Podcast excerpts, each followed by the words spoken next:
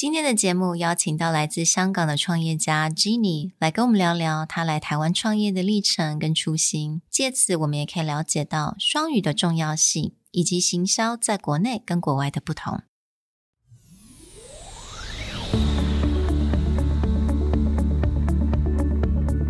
Hello，欢迎来到 Executive Plus 主管与沟通力的 Podcast。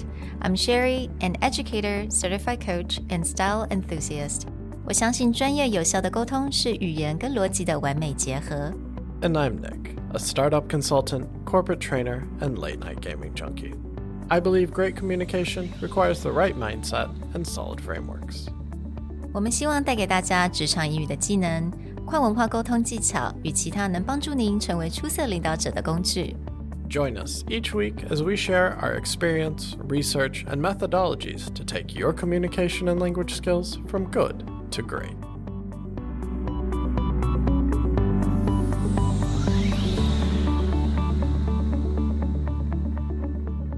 Hey, everybody, welcome back to the Executive Plus podcast. Today, we have a special guest, someone who is an expert in the field of digital marketing and has brought her expertise from Hong Kong, where she's seen everything both from global marketing to local marketing. And now she's here in Taiwan helping foreign entrepreneurs really build out their digital marketing and understand how to create local content that resonates and tells a story of residents here in Taiwan. So thank you, Jeanie, for joining us. Hi, Jeanie. Hi, everyone. I'm Jeanie Choi from Hong Kong. I'm the founder of Digital Marketing Taiwan. So Jeanie。I'm so excited to welcome Jeanie here today in our studio. 那 Jeanie 呢？她是当然她来自香港的，那她也是来台湾创业。那我觉得非常的厉害。We'll list down all the information about digital marketing in Taiwan, like all the IG, Facebook, LinkedIn. You can go ahead and follow her. But today we just want to have a conversation with her, and I know her expertise is in marketing. So would you like to tell us a little bit about your company? And how you got started. Yeah, I'm so excited to be here. I have been a regular listener since I discovered this amazing podcast. And I think the skills of communication is very important, especially if you are an entrepreneur. So I have come to Taiwan for two and a half years now. And I started my company when I come to Taiwan. But back then, when I was in Hong Kong, I'm already in the digital marketing field for a few years. So so when I come to Taiwan, one thing that I noticed, which is very different from Hong Kong, is that Hong Kong is a bilingual city, and we have every kind of information bilingual, including marketing informations. But in Taiwan, when I first come here, I was kind of shocked that such information about marketing trends and how digital marketing works here in Taiwan is not much information in English is available. And so when I Google things like digital marketing trends in Taiwan, back when I was first come here, there would be only a few articles and very limited amount of information and, and most of them would be kind of outdated. So I'm thinking that as a foreign entrepreneur, I would say that I'm lucky.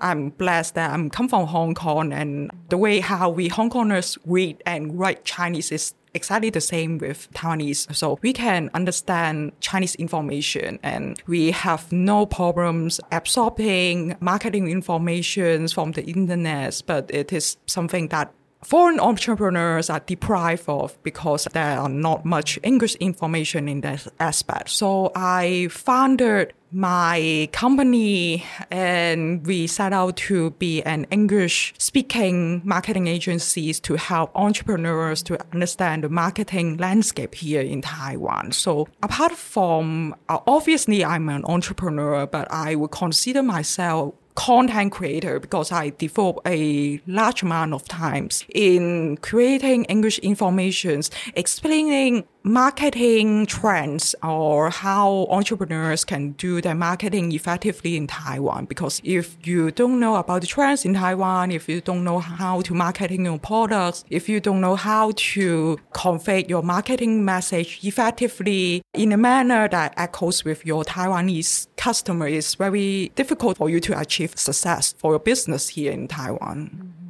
所以我相信你应该是非常多外国人，尤其是来台湾、呃、想要来创业的他们的福音。因为 I don't know, maybe Nick that resonate with you. Like, was it really difficult when you first started business, like to find anything in English about Yeah, I Taiwan? would say that the difficulty of even like registering your business or building anything in Taiwan was here. So it's like when the basics are really difficult. Once you start in to get like, how do you grow your business? How do you scale your business? And you get into specialties like, say, digital marketing trends in a different country. If you can't find the basics, it's almost impossible to find anything advanced. So I would be curious when you first started and you started talking with other foreign entrepreneurs here in Taiwan, what misconceptions or what frustrations did you see when they were trying to connect their ideas to a local audience? Usually, was there any stereotypical or really common frustration where you're like, yeah, I've heard that before? I would say that the most difficult part is language barriers, and I myself experienced that as well. I have to say that I'm very lucky that I can read and write Chinese, but when I arrived here, speaking Mandarin is a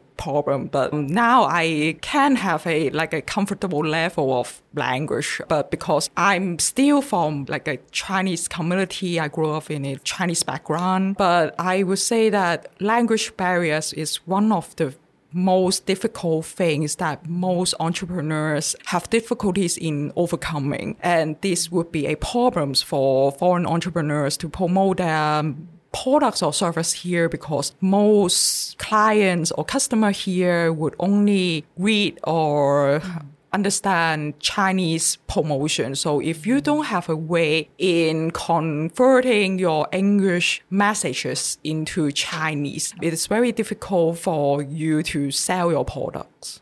So I'm guessing you probably saw a lot of the reverse problem where in Taiwan you see a lot of people with like English t-shirts that are just crazy or make no sense or the English on their website is just really unprofessional compared to the product they made. I'm guessing you saw a lot of the reverse too, like people just putting their English messaging into Google Translate and then it comes out a little bit nonsense, right? Yeah, yeah. We now have very sophisticated AI-based translation software, but still Chinese is a rather complex language and, and slight changes in the context would totally affect the meanings of like a certain sentence. So still it is something that I see that you can't really rely on machine and you still need someone to help you to manually do it. And another things that I feel is very important regarding translation or uh, like crossing the language barriers, language differences is that it's about localizations because there are ways how or expressions that uh, you would need to use to resonate with your customer. An example that come up in my mind is chocolate. In Taiwan, we would say that is chao, chao In Hong Kong, we will say that is 朱古力,朱古力. Oh, okay, I see. yeah, yeah, yeah. So you can see that even we Hong Kongers write traditional Chinese and Taiwanese customer also uh, read or write traditional Chinese, but the way how we express or how we refer to our things is different. So certain localization is needed when you are communicating to customer and further if you want to them to really resonate with your message. This kind of localization is something that is needed. That's I see many foreign entrepreneurs need help with. 觉得这种台湾的消费者对于这种本土化是真的非常的重视，就是你要用的很恰当的一些词句，right? So I think that is gonna be really difficult for a lot of foreigners. You've talked about in your own profession doing content creation and helping people craft their messages. Are there any trends or is there anything that you've seen in crafting your message for a local Taiwanese that maybe surprise a foreigner? As far as like they didn't think that was important or they wouldn't know about that until working with you. Well, I would say that comparing my experience between Taiwan and Hong Kong, Taiwan promotions, I have a feeling that Taiwanese or Taiwanese marketers would use more of emotional appeal or trying to move customer in a emotional way to convey their message or push them to or persuade them to do certain actions. Yeah, this is something that I see which is very different between Hong Kong and Taiwan. That's really interesting because you're talking about that emotional appeal. And I, right away, I can think of so many different commercial that I've watched here in Taiwan, like a lot of insurance commercial that all have to have that emotional appeal. 但是您刚刚有讲到说，它其实跟在香港你的在那边的经验其实有一段差距。So could you describe that difference? Like how would digital marketing work in Hong Kong? Like what would people care about in Hong Kong? Well, I would say that in Hong Kong, people, of course, when they are considering whether they will purchase a product or use a service, the first thing they will consider is if the product or service is what they need or is something that will solve their problems. But the difference is that uh, I would see that most advertisement or most of the time how Hong Kong marketers promote something would be from a more objective or practical angle. Uh-huh. But here in Taiwan, people likes to use more emotional mm. appeal. This is something I would say that a like a cultural difference mm-hmm. in marketing tactics or approach or angle. Mm. Could you share with us a little bit about when you're starting to craft a message, or maybe the first time that you meet a foreign entrepreneur and you want to understand their needs or the type of digital promotion they want to, how does that conversation work? How do you inform them about some of these cultural differences, or how do you help them realize what's going to be necessary to change or to think about in order to localize content? Usually, I will start working with my clients by identifying their target audience because one common problem that I see in many entrepreneurs is when I ask them who are your target audience or who are you selling to? Mm-hmm. They would give me an answers like everybody. But it is, if you are telling me that you are trying to sell something to everybody, usually you sell it to nobody because if you putting your marketing messages in a very general way it's mm. very difficult to trigger anyone's into actions because mm. one thing that or one key elements that I see in many success advertisement or promotion message is that the promotion message would when you see that it touch you why it would touch you is because you feel that it is speaking directly to you and it is something that fulfill your needs, whether it is practical, you have a practical needs or you have an mm-hmm. emotional needs. But you will feel that a good advertisement is speaking directly to you. So mm-hmm. the first thing I would suggest to my clients or the first thing that I will start investigating with my client is who they should be targeting their marketing message to. Yeah, I definitely agree with this idea is that when mm-hmm. you target everyone, you target no one. And one of the things that at least when we talk to audiences in a presentation or pitch scenario is a very much the same thing where most people think okay if i have a general audience my goal is to make everyone happy but that's not always true in the case of marketing as well is for example you may love the marketing and i may have no feeling about it or i may hate it but if they're trying to sell the product to you it's still successful because if I don't like it, they're not trying to get me to buy it anyway. They're actually targeting it at the person who, like you said, resonates or finds a connection with that. When you're having a conversation and helping them narrow down and target their audiences, do you usually get a lot of pushback or is this something that people start to accept pretty easily? Yeah, usually I if I understand the rationale of why you should niche down, usually my client will see that will agree with that because this is something that they can experience firsthand.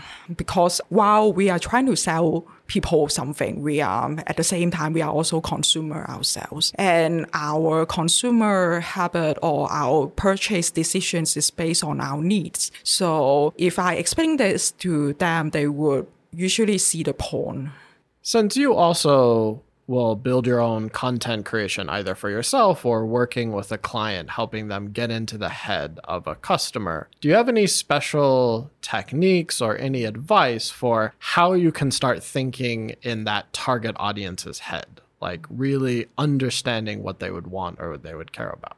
That's something that I encourage every entrepreneur or business owner or uh, if you are trying to sell a product or service, try to find as much opportunities to talk to your customers as possible because it is um, always you can always get the most valuable information from them. And sometimes you will be surprised by their answers or they will give you something that you have never thought of so along that line, and I'm just wondering, you've been helping a lot of foreigners, entrepreneurs to localize, understanding Taiwanese market, how to do digital marketing here, 帮助很多外国的一些创业家了解要怎么样本土化，或者是做那种 emotional appeal。那如果我们今天把它倒过来好了，因为有很多台湾的 entrepreneur，they want to push their product out. How do they do that? Like, is there any advice that you would ask them? Like, obviously, you talked about understanding the target audience. 但是像台湾的这个国家，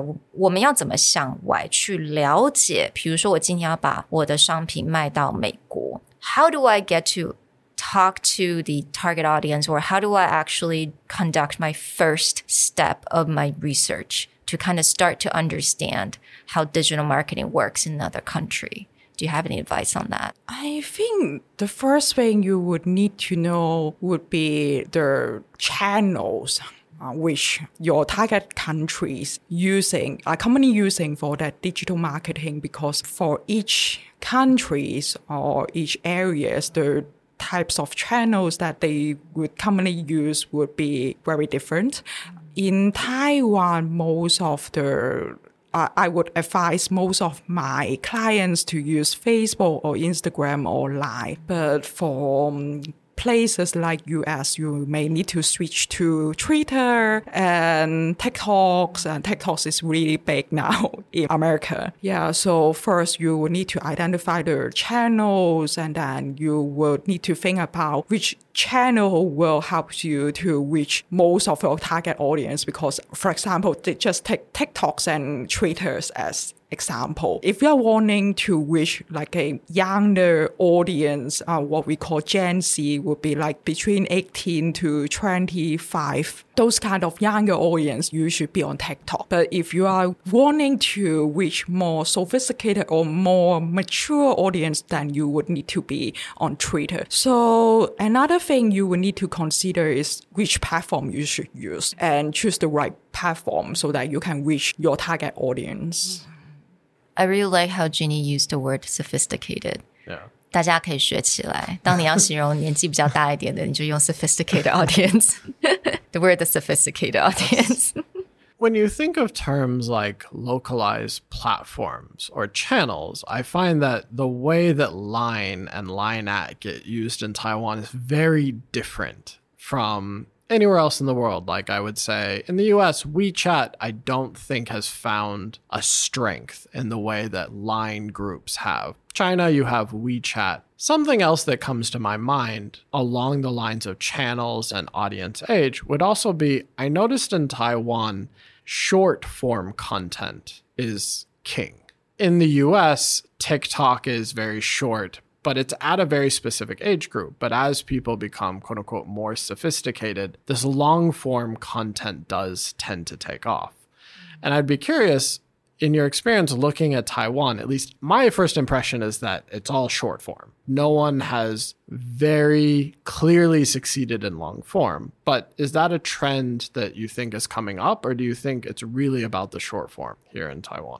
Well, I would say that it depends on the, like a generation or age of your audience or what kind of information or their intents when they are searching for contents. For example, if your audience are searching for like entertainment contents, they those bite size or short forms like TikToks videos or reels on Instagram, those videos under one minute would be ideal for them because those are very fast paced, those are very entertaining, and those are something that this kind of audience are looking for because they are looking for fun and entertainment. But if your audience are wanting to relearn something, they would look for naturally look for long form contents like YouTube's video. Many people would go on to YouTube to search for videos when they want to learn to do something or blogs. Blogs still have a lot of values because especially if you are in the B2B, if your clients are business clients, then blogs is something that would be something very valuable to help you to establish like a professional image or like thought leaderships.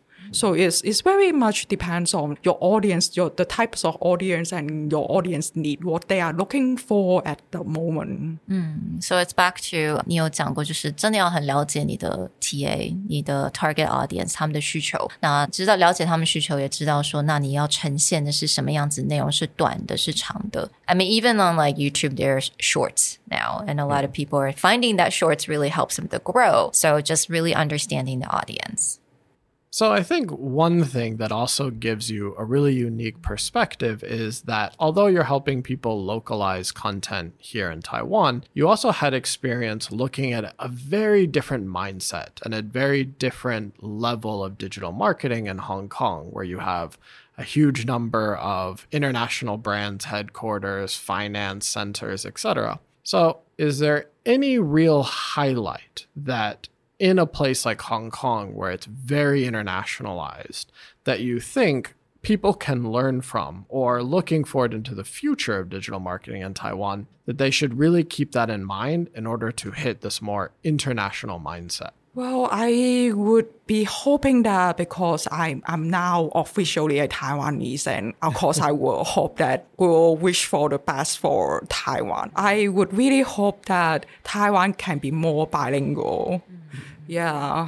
So the reason for me to like set out to build digital marketing Taiwan is because I see there's a unavailability or a lack of English information. And I was just hoping that if Taiwan can take a step further in making most of the things bilingual that would help a lot in attracting more foreign talents or foreign investments to Taiwan and making Taiwan more internationalized. I think that's a really wonderful message for all of our listeners because that's what we're here for, right? And hoping, I mean, I think Taiwan is definitely gearing up to be more of a bilingual country. But I think a lot of times when a country decided to go bilingual, it started from education. But for us who are the sophisticated audience, you know, we're working now. We can't go back to school. We don't have a lot of time. Do you have any advice for them? How to take that step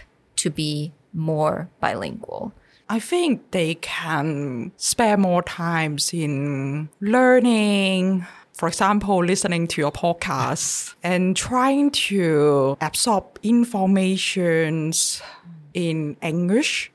Uh, because I can see that many people would rely on uh, like Chinese channel to absorb information, but still for especially in the digital marketing fields, because most of the platforms, most of the tools that we are using, like Facebook or Instagram or Twitter, they are from the state they're from the Western. So if you are in the digital marketing field, getting information from like people from the state uh, will give you the most updated instant information. But if you are waiting to get to learn the information in Chinese, there will be like a time gap.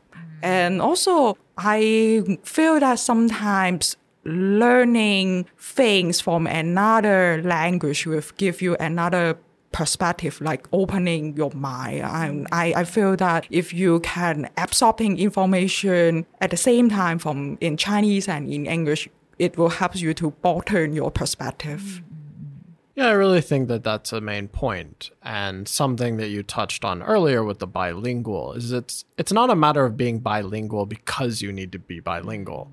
It's more along the lines of what opportunities do Yeah. Bilingual create for you. In terms of yeah sometimes you can find information firsthand before it gets translated before someone else filters it for you but get it firsthand. But then two is i think that mindset thing and it goes both ways is when you're operating in both languages you can think from it from two perspectives. Not that one is right and one is wrong but it may just be even in your position where it's like i can get a lot of firsthand information about marketing trends in english but now i have to also absorb what's happening in taiwan and then judge for myself which of these paths, or is it a hybrid of these paths that makes more sense for building my company rather than just going, well, the Americans market this way, but it doesn't work in Taiwan. Or in Taiwan, I market this way, but then when everybody markets this way, I'm not finding any kind of traction or any kind of differentiation. But by bringing both of those together, you can be more agile, you can be more flexible. Really like that，不只是我们要可能多听，但是也要多看、多吸收其他国家来的一些资讯。所以，尤其像书了，take for example books. Like people, in order for books to be translated here in Taiwan, that will take a couple of years, and that's why a lot of things could be a bit delayed here. There is that time gap. 所以，我觉得刚刚 Ginny 给我们的一个建议 非常的好。Try to absorb as much information possible in English. So I want to wrap up this interview on a bit of a fun note. From your own content and having brief conversations with you, I understand that you're a tango enthusiast, right? Could you tell us a little bit more about your journey with dance and how you've brought that to Taiwan as well? Yeah, actually, tango is the things that brought me to Taiwan. Ah. Yeah, I have been dancing tango. I just celebrate my decades in tango oh, like this Wow. month. And my connection with Taiwan actually comes a lot from tango. Taiwan and Hong Kong tango communities has very close connection. And I started tango in Hong Kong, but then tango is a couple dance. So my lady teacher is a Hong Kong nurse, but her partner, her dance partner was a from Taiwan. Um, so that was like my first point of contact of Taiwan start from there. Yeah. So um, and then since I started tango, because um, in tango there would be a lot of events and people because Hong Kong and Taiwan are so close. Of course, it was back before the like the COVID. It, it would take you just like an hour flight to travel between Hong Kong and Taiwan, and it's so convenient. And people would just come here for weekend to dance tango, and some Taiwanese tango dancer will also do the same. Yeah, in Hong Kong. So the two communities, if you have been in the communities for a while, then you would know people from both places. This is also what brought me to Taiwan because I want to have some kind of like a fresh start or change of scene. So because I've already have these connections from tango and I already have some my own social circle in Taiwan. So that makes me to want to, to go to Taiwan. So, if any of our listeners have any kind of interest in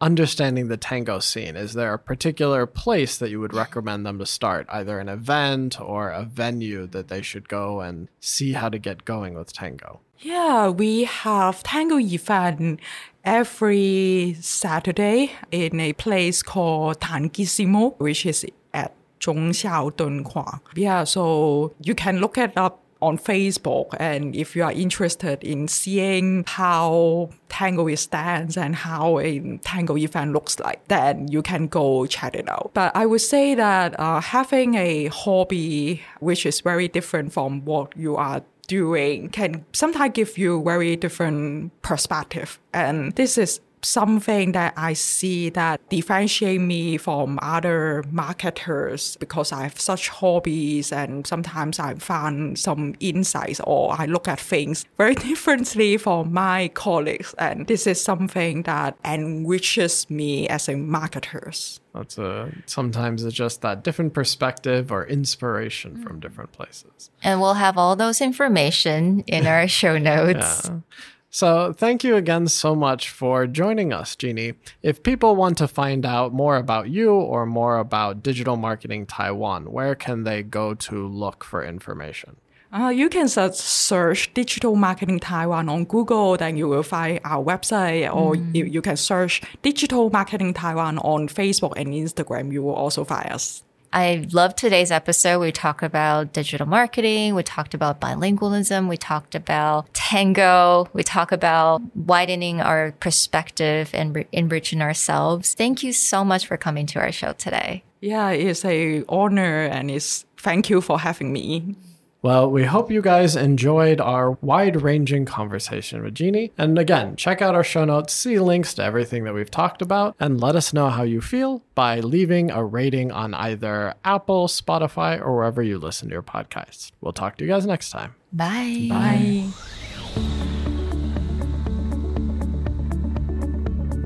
The Executive Plus podcast is a Presentality Group production, produced and hosted by Sherry Fang and Nick Howard.